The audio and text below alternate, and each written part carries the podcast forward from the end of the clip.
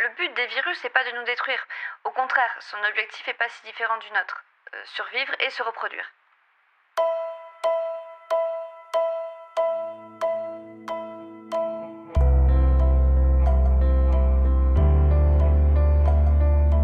Je m'appelle Adrien Kolosevski et depuis 14 jours, je suis confiné.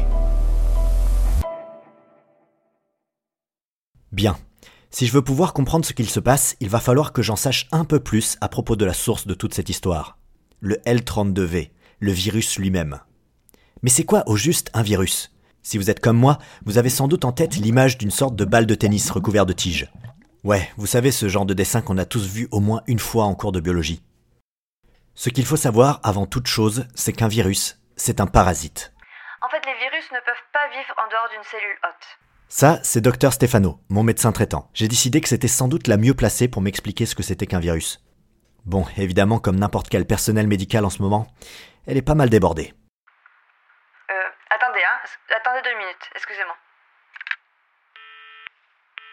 Euh, Madame Stefano? Vraiment débordée. Cabinet du docteur Stefano? Oui, pardon, c'est Monsieur Kolosevski. Euh, on a été coupé. Si, si c'est pas un bon moment, je peux peut-être. Mais après une bonne heure, j'ai enfin réussi à avoir une longue discussion avec elle. Bon, écoutez, euh, j'ai un peu de temps là, je suis en pause, donc euh, vous avez deux minutes. Qu'est-ce que je peux faire pour vous? Le virus, donc. C'est pas bien compliqué. Euh, imaginez une branche d'ADN enfermée dans une coque protectrice qui ne peut pas survivre hors d'une cellule hôte. Une cellule hôte. Autrement dit, l'intégralité de votre corps. On est tous composés de cellules. Votre peau, vos cheveux, vos os, vos muscles. Votre corps entier n'est au final qu'un tas de cellules. Autrement dit, un hôtel 5 étoiles pour les virus, où chaque cellule de votre corps est une suite de luxe. Le but des virus n'est pas de nous détruire. Au contraire, son objectif n'est pas si différent du nôtre. Euh, survivre et se reproduire. Le sens de la vie. C'est si simple, survivre et se reproduire. L'humanité a toujours tendance à compliquer les choses, à chercher des réponses dans les étoiles, le cosmos, le plan astral. Et si toute notre existence ne régissait finalement qu'aux mêmes lois que notre petit virus? Survivre et se reproduire. Mais une question me trotte dans la tête. La survie, je veux bien, on en a besoin pour euh, survivre, littéralement, ne pas mourir. Mais, et la reproduction dans tout ça?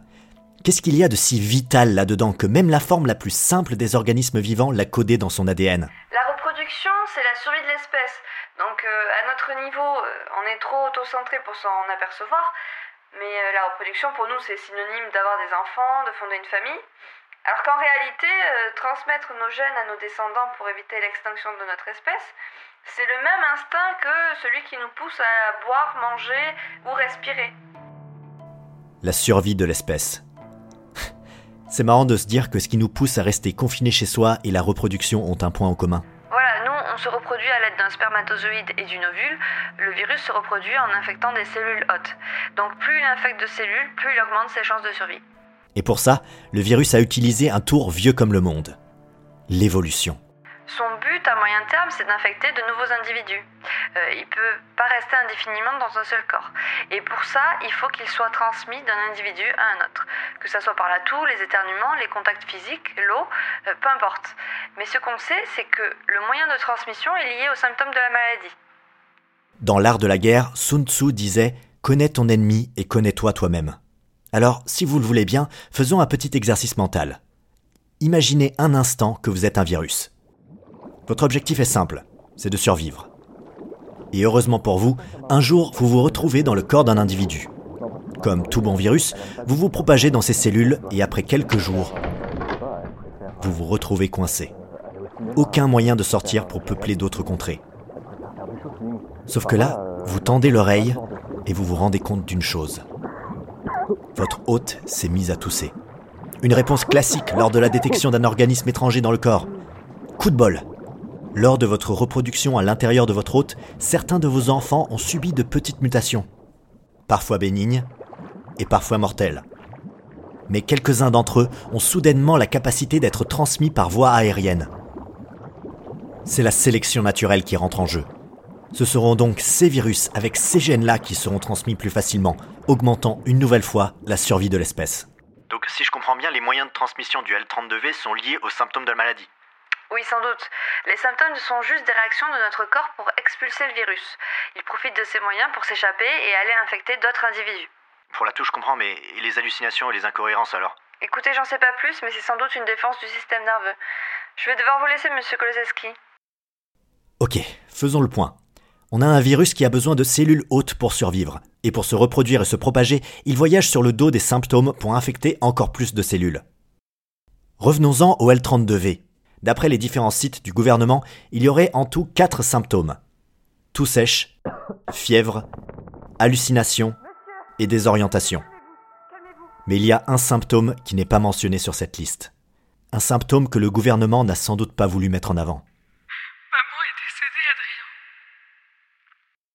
À force de parler du virus comme si c'était un dessin sur un tableau blanc en cours de biologie, on en a oublié l'essentiel.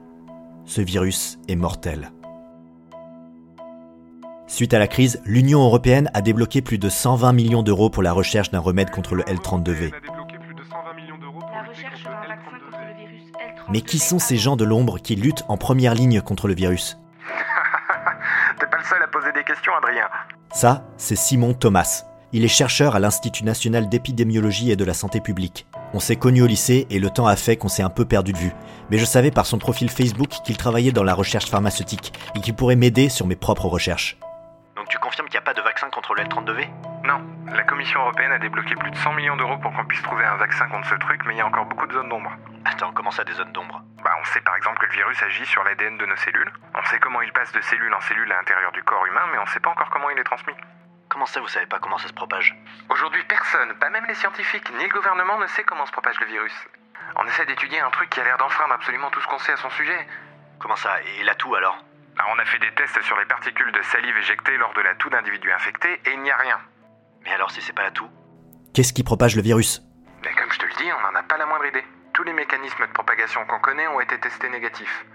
Euh, la salive, euh, les rapports sexuels, euh, les voies cutanées, les voies respiratoires. On n'a aucune idée en fait de comment le L32V passe d'une personne à une autre. Si chez un virus normal, les symptômes seraient l'équivalent d'un taxi, le taxi du L32V serait plutôt un avion de chasse furtif avec cap d'invisibilité. Et si ce n'est pas l'atout, ni aucun autre mécanisme de propagation, qu'est-ce qui permet à ce virus de passer d'un individu à un autre? La réponse est peut-être dans les autres symptômes. Attends, attends, quoi Ça veut dire quoi ça Mais j'en sais rien. Elle répétait ça en boucle. Albatros, Albatros, mais ça voulait rien dire. Mais ça, ça sera dans le prochain épisode de Confiné. Confiné est un podcast présenté par moi-même, Adrien Kolosewski, et la musique est composée par Pierre Avoyard. Il est produit par Boris de la Higuera, et toutes les sources et personnes interviewées sont disponibles dans la description.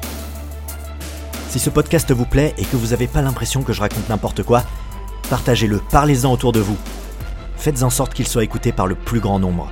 Et peut-être qu'ensemble, on réussira enfin à savoir ce qu'il se passe. A très vite pour un nouvel épisode.